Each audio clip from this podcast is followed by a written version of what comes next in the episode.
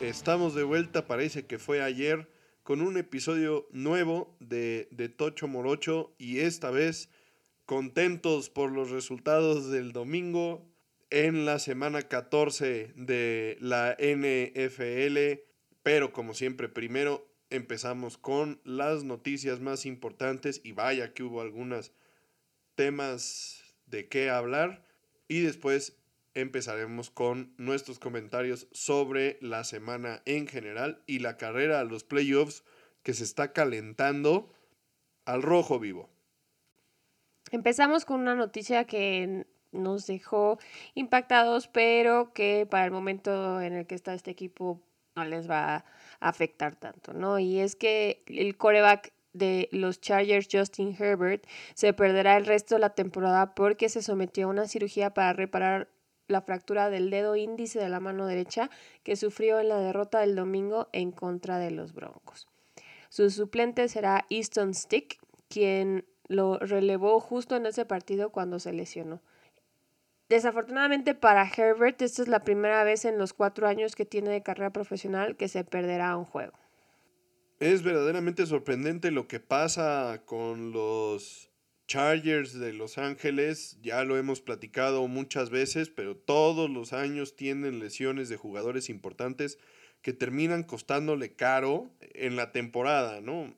El año pasado y en varias ocasiones Keenan Allen ha sufrido lesiones. También Mike Williams, que este año volvió a sufrir una lesión que lo dejó fuera. Ahora Justin Herbert. No hablemos del buen Joey Bosa, que también se la vive lesionado. Derwin James, que el año pasado también perdió una buena parte de la temporada. Y pues los resultados del equipo se ven directamente afectados por las lesiones que tienen.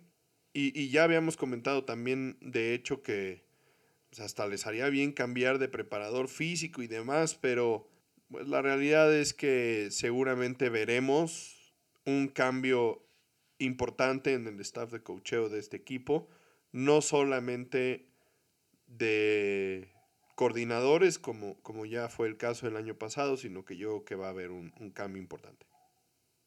Por otro lado, otro coreback que sufrió un tipo de lesión fue el coreback de los Texans, CJ Stroud, quien entró al protocolo de conmoción después de la derrota en contra de los Jets y está siendo monitoreado en la semana para ver si va a poder estar disponible para el juego de, esta semana, el cual es un juego muy importante para sus aspiraciones de playoffs. Y es que la verdad también CJ Stroud había sido una grata sorpresa para este equipo, para la liga y para nosotros. Entonces esperemos que no haya sido algo tan grave y que lo podamos ver de regreso en el campo pronto para que pueda mantener vivo a este equipo del que nadie esperaba nada.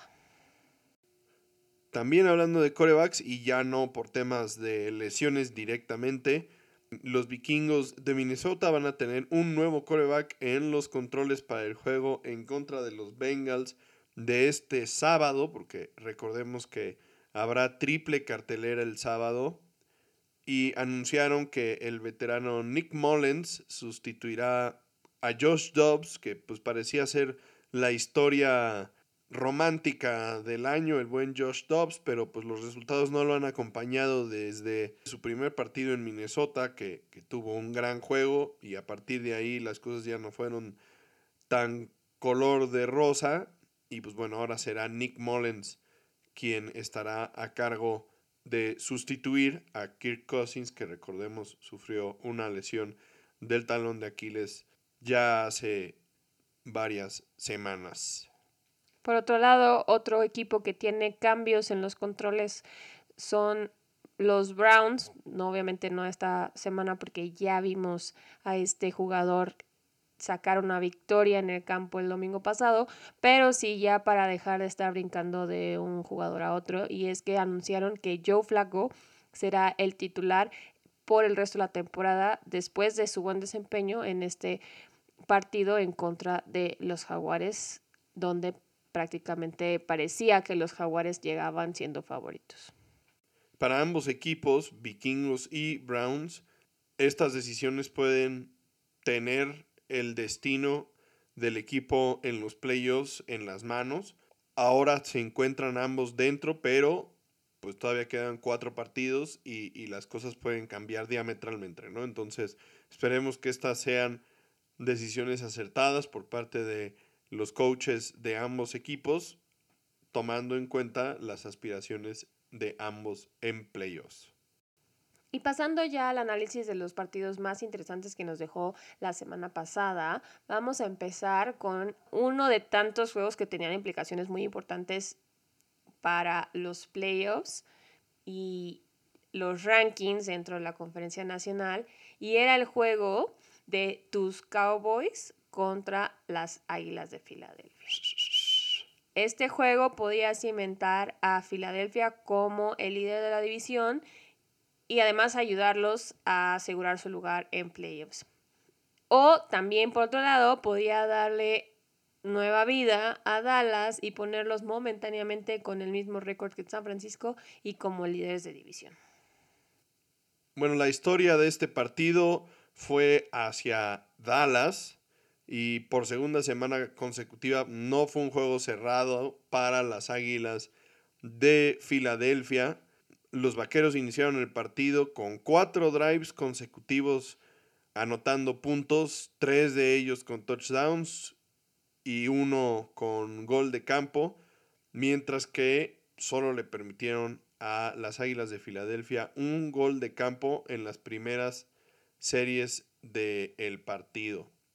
El dominio de los Vaqueros fue desde el inicio, se fueron así hasta el medio tiempo. La verdad es que Filadelfia buscó retomar el juego por tierra, como lo habíamos comentado la semana pasada, que fue algo que habían dejado de intentar o buscar en el partido en contra de San Francisco. Y en este caso, por lo menos el planteamiento fue mucho más balanceado, pero la defensa de los Vaqueros pudo detener a la ofensiva de, de Filadelfia la clave fue contener a Hertz y forzar entregas de balón, que fue un factor determinante en el partido. La defensiva de Dallas forzó tres fumbles, los recuperaron los tres, y ni más ni menos que a los jugadores más importantes de las Águilas de Filadelfia, uno a Hertz, uno a Brown y uno a Smith. Aunque la defensiva de los vaqueros dio mucho de qué hablar, también la ofensiva de tus Cowboys tuvo un muy buen juego. Tony Pollard y Rico Dowell sumaron 105 yardas por tierra y un touchdown, mientras que Dak Prescott tuvo 271 yardas y dos touchdowns. Por su parte también CeeDee Lamb y Jake Ferguson siguen siendo los protagonistas del juego por aire, que aunque no tiene estadísticas y números espectaculares ni sorprendentes, son constantes, consistentes y han sido bastante efectivos en su trabajo. Finalmente parece que Dak Prescott ya se acomodó y ya está a gusto con el nuevo estilo de ofensiva que Mike McCarthy y Brian Schottenheimer implementaron esta temporada. Es se ha hablado mucho que ahora es un tipo de ofensiva West Coast basado en la carrera, el play action y los pases con ritmo. Estamos en el punto de la temporada en el que pues ya después de que le ganaron a algunos equipos con récord ganador y habiendo quitado las dudas sobre ese tema, pues la esperanza y la ilusión por la temporada de los Vaqueros alcanza su nivel más alto en este ciclo interminable en el que vivimos los aficionados a, a los Vaqueros, pero parece que penosamente para nosotros porque normalmente esto hace que la caída sea más dolorosa, pero parece que el nivel que tienen en este momento sí es un nivel que justifica incluirlos dentro de los equipos contendientes al Super Bowl.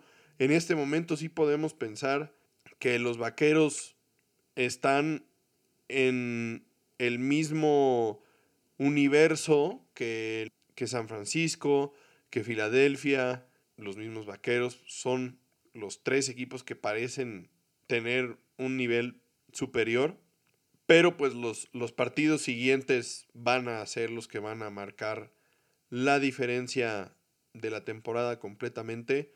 Les quedan cuatro partidos muy, muy complicados. Bueno, por lo menos tres de los cuatro sí son muy complicados.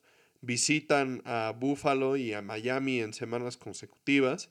Y reciben a los Leones en Dallas después para finalizar con una visita a Washington. Pasando ahora a otro equipo que ha tenido altibajos y que también tiene a sus fans en ascuas por ver qué van a lograr esta temporada. Y es que hablamos de los Leones. Ellos tuvieron la visita anual a Soldier Field y fue justo el último juego de esta temporada que juegan al aire libre. Y vaya qué juego les tocó, ¿verdad? Porque el clima estaba para llorar, como se podrán imaginar en un estadio, en una ciudad donde hace frío, junto a un lago gigante que hace corrientes de aire muy fuertes, pues entonces se estaban hiper congelando. Hace dos semanas justo vivimos uno de los juegos más emocionantes de esta temporada entre estos dos equipos también, nada más que los Bears iban a visitar a los Leones. Y en ese partido los Leones lograron remontar una desventaja de 12 puntos en los últimos cuatro minutos del partido. Entonces todo podía pasar en este enfrentamiento pero sí los Bears estaban completamente decididos a no dejar que volviera a suceder esta misma hazaña. Y la verdad es que el partido inició bastante similar al de hace dos semanas con el dominio de Chicago de ambos lados del balón, tanto a la ofensiva como a la defensiva. En el primer cuarto, los Osos anotaron 10 puntos y no permitieron a los Leones poner números en el marcador, pero en el segundo cuarto la historia cambió completamente y los Leones despertaron para anotar 13 puntos sin permitir que los Bears consiguieran más puntos. Este partido empezaba a parecerse muchísimo al que vimos hace dos semanas entre estos dos equipos. Pero fue la segunda mitad donde todo cambió. La defensiva de los Osos que se está viendo con un nivel espectacular para el cierre de la temporada, volvió a ponerse el traje de trabajo y dejó a los Leones en cero en la segunda mitad. Acumularon cuatro sacks, dos intercepciones y un fumble recuperado en el partido, mientras que su ofensiva no entregó el balón en ninguna ocasión, que esto es muy importante pensando en el futuro de Justin Fields para las temporadas siguientes, pues de aquí y lo que suceda en los siguientes cuatro partidos va a depender la decisión de el draft y lo que suceda con la posible primera selección que tendrán a través de las Panteras de Carolina. Justin Fields se vio bastante sólido como coreback. Recordemos que entraba esta temporada, como dices, con muchas dudas y ha tenido altibajos, ha tenido juegos muy buenos y ha tenido juegos muy malos, pero en esta ocasión le fue bastante bien, no cometió errores y además fue una de sus armas más poderosas por tierra con 58 yardas y un touchdown y por aire 233 yardas y otro touchdown.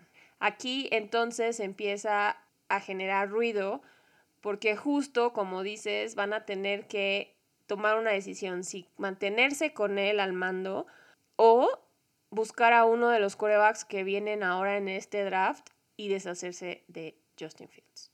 Sí, es una opción bastante interesante porque si deciden quedarse con Fields, podrían buscar cambiar esa primera selección nuevamente, bajar una o dos selecciones, quedar en la tercera o en la cuarta y buscar a un jugador como Marvin Harrison Jr., que, del quien hablamos la semana pasada, que estuvo en la ceremonia del Heisman, que ya les comenté yo que para mí era el mejor jugador all around del fútbol americano colegial y que vaya que les hace falta pues más armas alrededor de Justin Fields y DJ Moore que ha sido a pesar de haber tenido un inicio para la temporada bastante lento y frustrante, ahora ha tenido partidos bastante más redondos, participativos, ha mostrado su nivel y, y pues por lo menos en este momento sí parece que los Bears son los ganadores de este trade con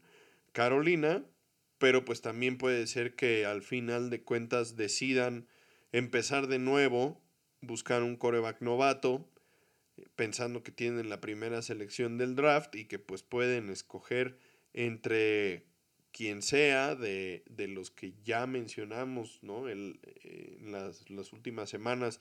Puede ser Michael Penix, puede ser Bo Nix, puede ser Caleb Williams, este, hay, hay, muchas opciones, ¿no? Entonces, es un tema difícil para los Osos de Chicago, pero el caso que está construyendo Fields en este momento es bastante sólido, ¿no? ¿Tú qué les recomendarías a los Bears hacer con lo que has visto hasta ese momento, porque recordemos que todavía tenemos un par de semanas para cerrar la temporada y las cosas podrían cambiar, ¿no? Cualquier cosa puede pasar, Justin Fields se puede lastimar, esperemos que no.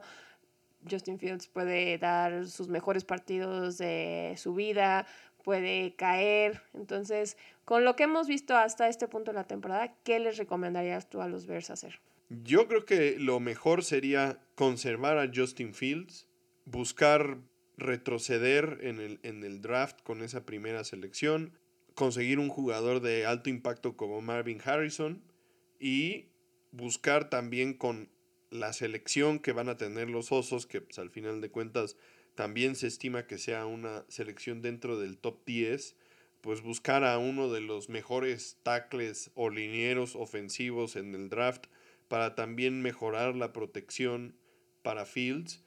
Y seguramente, pues dentro de ese cambio que hagan de la primera selección, no solamente obtendrían una selección más abajo, sino seguramente una de la segunda ronda o algo así, y también buscaría más línea ofensiva con esa selección de la segunda ronda para reforzar, darle profundidad a la línea ofensiva, que realmente es el, el punto donde, donde están más flacos, ¿no? La verdad, la defensiva de los Osos en este momento es, es una de las que está jugando con mayor nivel de toda la liga. Entonces, obviamente, pues habrá que ver cómo manejan el roster, bajas, agencias libres, etcétera. Seguramente habrá algunas posiciones que deban de reforzar también en la defensiva, tomando en cuenta esto.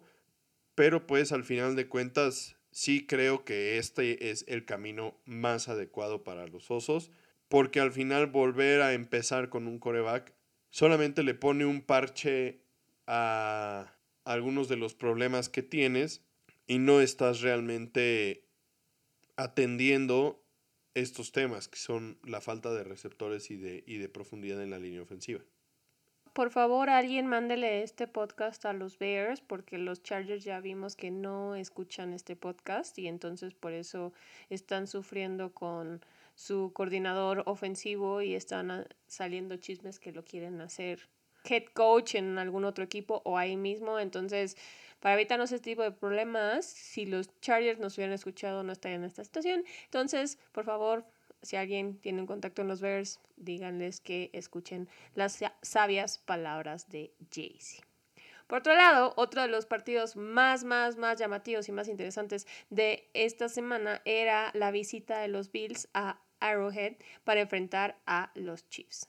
La verdad es que ambos equipos no han mostrado su mejor versión en las últimas semanas y podríamos hasta decir en toda la temporada, porque son dos equipos de los que se esperaba muchísimo y dos equipos que se esperaba que llegaran al Super Bowl.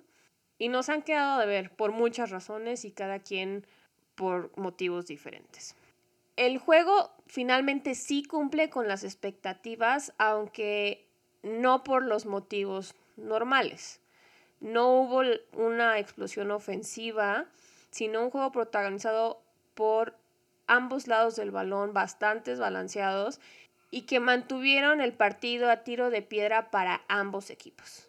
Los Bills empezaron mejor el partido porque también recordemos que Kansas tiende a empezar un poco más lento y a tardar en carburar, pero los Chiefs finalmente se emparejaron en la segunda mitad y en el cuarto cuarto fue donde salieron chispas y donde se empezó a poner todo en fuego y emocionante porque el marcador eh, llegó a estar empatado 17 a 17. La verdad es que para lo que nos tienen acostumbrados estos dos equipos, con lo que hemos visto de ellos en años anteriores, esto podría parecer como si ni Mahomes ni Allen hubieran estado jugando o jugando a su nivel, pero no fue el caso porque ambos equipos han tenido sus complicaciones ofensivas de las que ya hemos hablado en episodios anteriores.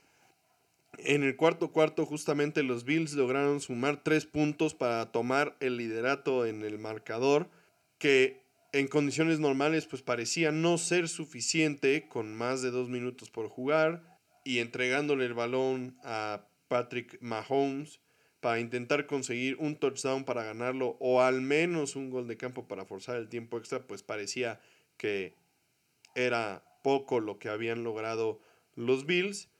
Pero la historia tomó un giro inesperado en esa última serie, después de que en una jugada impresionante de Travis Kelsey y Kaderius Tony, que terminó en touchdown, un pase que cachó Kelsey yendo hacia el centro del campo y después, como por obra de, del Espíritu Santo casi, ¿no? Se paró Kelsey, tiró el pase hacia atrás a Tony y Tony pues entró prácticamente solo al touchdown, pero nada de esto sería válido, pues la jugada fue eliminada por un castigo por mala alineación, un offside a la ofensiva del mismo Kaderius Tony y pues bueno, de ahí la ofensiva de los Chiefs se desbalanceó, no lograron ni siquiera acercarse a la distancia para intentar el gol de campo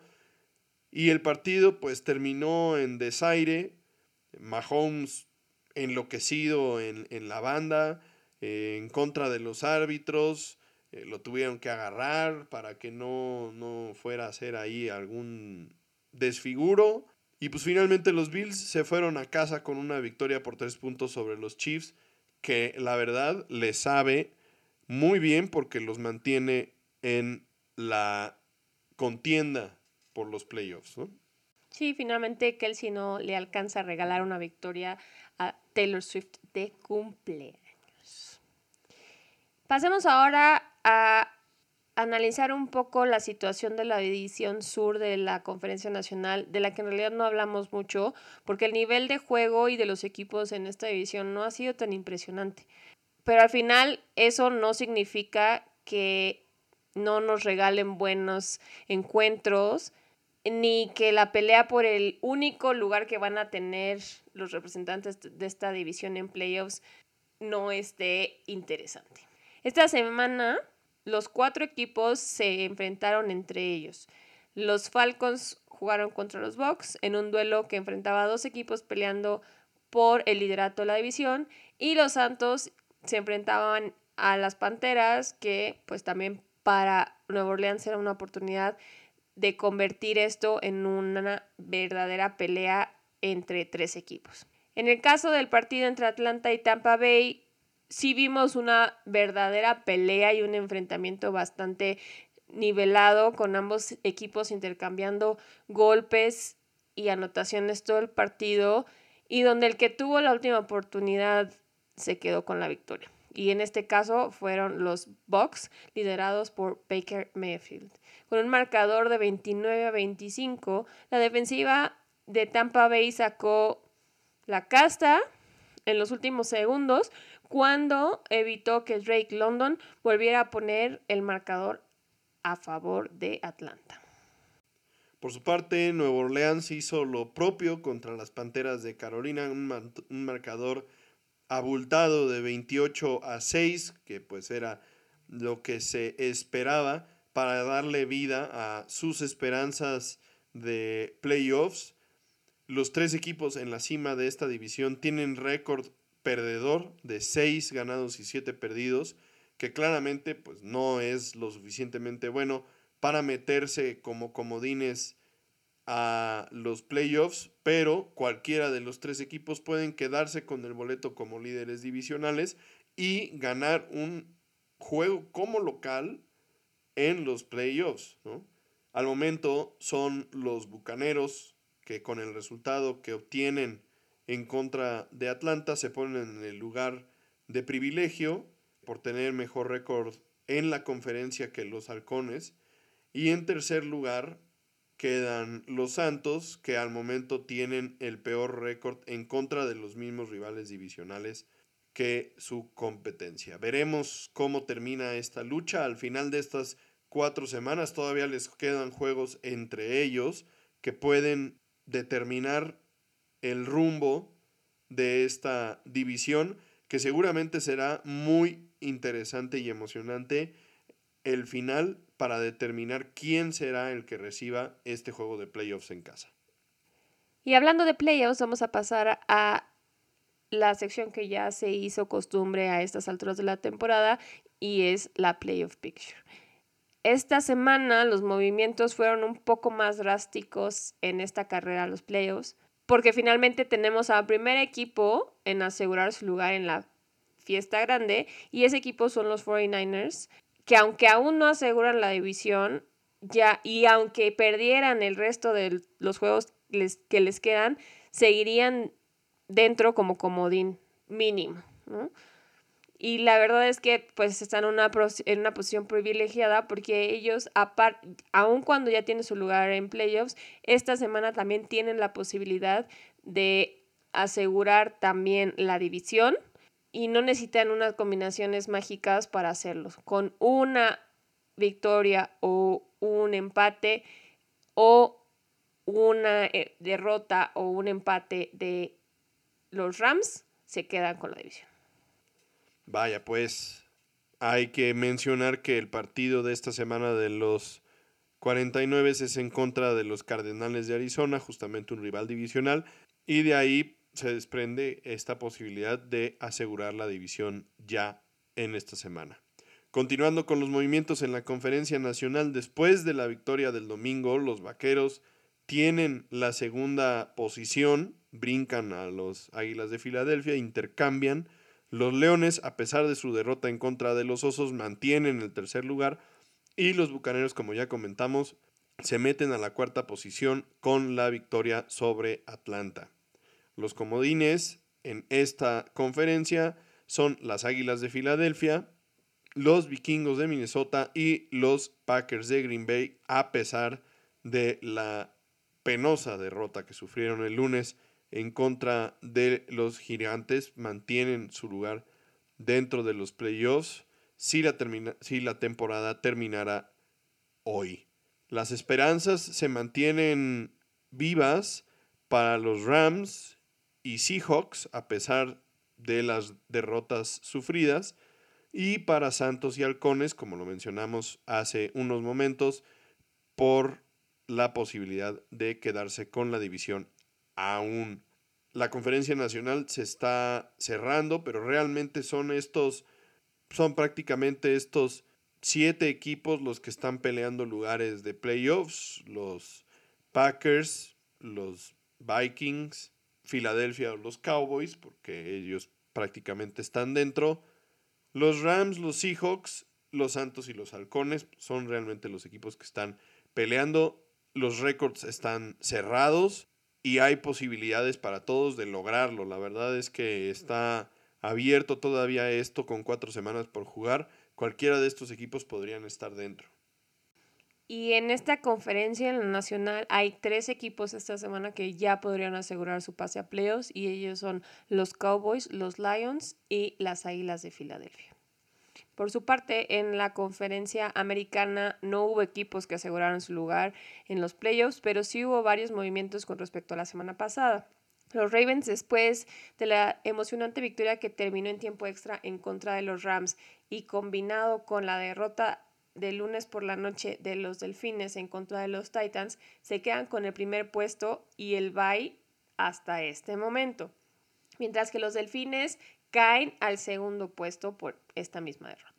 Los Chiefs mantienen el tercer puesto a pesar de la derrota en contra de los Bills porque los Jaguares no pudieron concretar el comeback en contra de los Browns como visitantes y eso va a ser una derrota que los va a perseguir por el resto de la temporada porque era su oportunidad de brincar a los Chiefs. Hablando de los comodines en esta conferencia, las cosas se ponen extremadamente interesantes.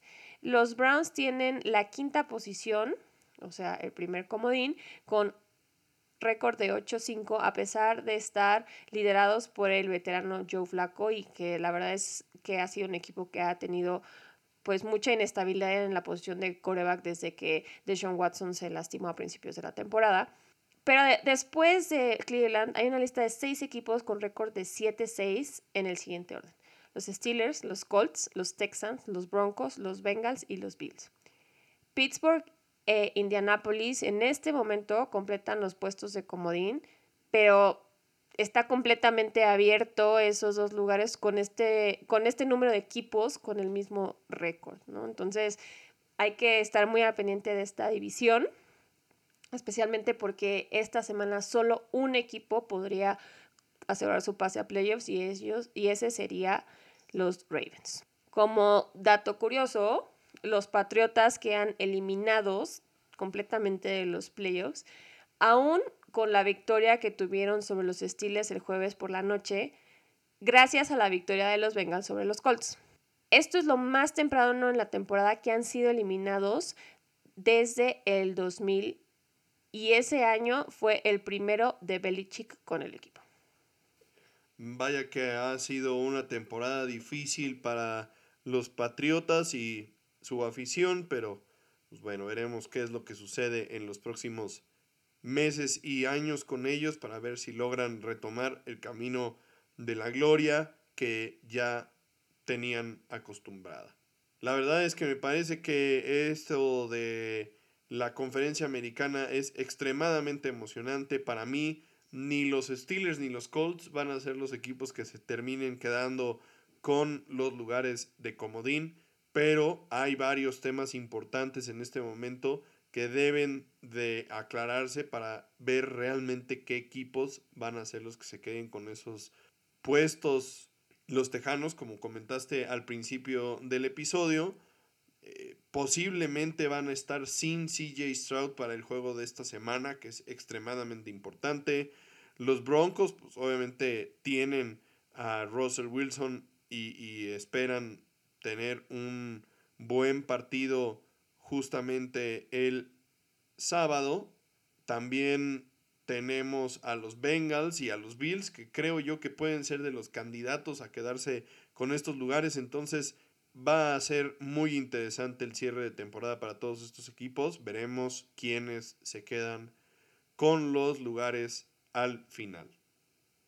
Y bueno, para ver quién se queda con esos lugares, también tenemos que estar al pendiente de los juegos de las próximas semanas, empezando por el, los juegos más interesantes de la semana 15. Y es que como ya nos había dicho JC, tenemos cartelera para el sábado también porque el fútbol americano colegial ya terminó temporada. Y entonces, el sábado tenemos tres partidos, todos muy interesantes porque todos los equipos que se enfrentan, menos los Lions, tienen récord 7-6. Bueno, hablando de los Lions, pues también son un equipo que, que ha tenido sus altibajos, que no está jugando su mejor fútbol en este momento, entonces a pesar de no tener un récord de 7 y 6, pues puede tener un juego muy interesante, ¿no?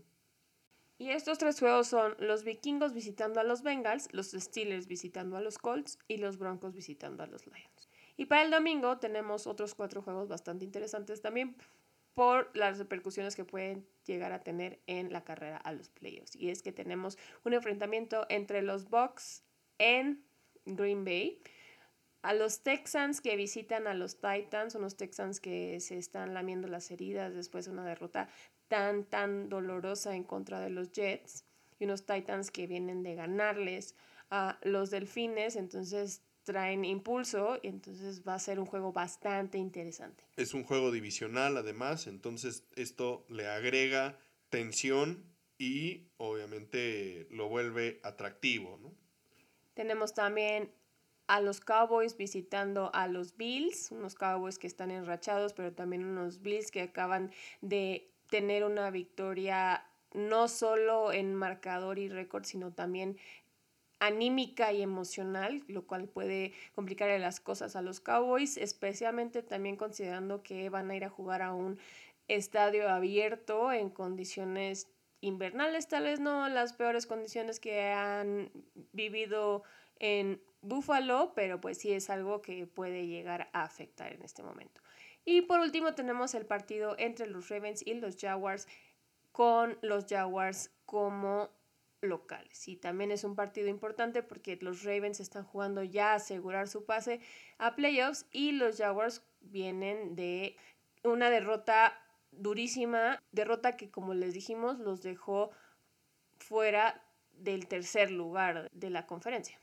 Y también, digo, no, no es tampoco de súper preocuparse, pero si no tienen cuidado y si los tejanos, por ejemplo, se ponen las pilas, podrían representarle un riesgo para el juego divisional, para el título divisional a los jaguares. O sea, si los jaguares siguen perdiendo y los Texans siguen ganando, sí podrían alcanzarlos y quedarse con la división. Entonces es importante para los jaguares seguir ganando porque no tienen las cosas tan claras como por ejemplo podríamos pensar que las tienen los Ravens o los Chiefs ¿no? Que también ya prácticamente tienen asegurada la división. Los Leones, a pesar de que están aflojando, pues tampoco están en riesgo de perder la división. Los Jaguares sí, sí deben de tener cuidado porque si los Texans se ponen las pilas, en una de esas los agarran. Y bueno, con eso terminamos el episodio de esta semana. Esperamos que les guste y de nuevo una disculpa por el retraso de la semana pasada estamos tratando de mejorar esta situación de los días de publicación. Desafortunadamente esta temporada por unas o por otras se ha complicado mucho, pero les traemos estos episodios con todo nuestro cariño y porque sabemos que ustedes son tan apasionados y tan fan de este deporte como nosotros. Disfruten de los juegos de la semana. Se acerca la recta final los últimos cuatro partidos de la temporada para el gran cierre. Nos vemos la próxima semana. Bye.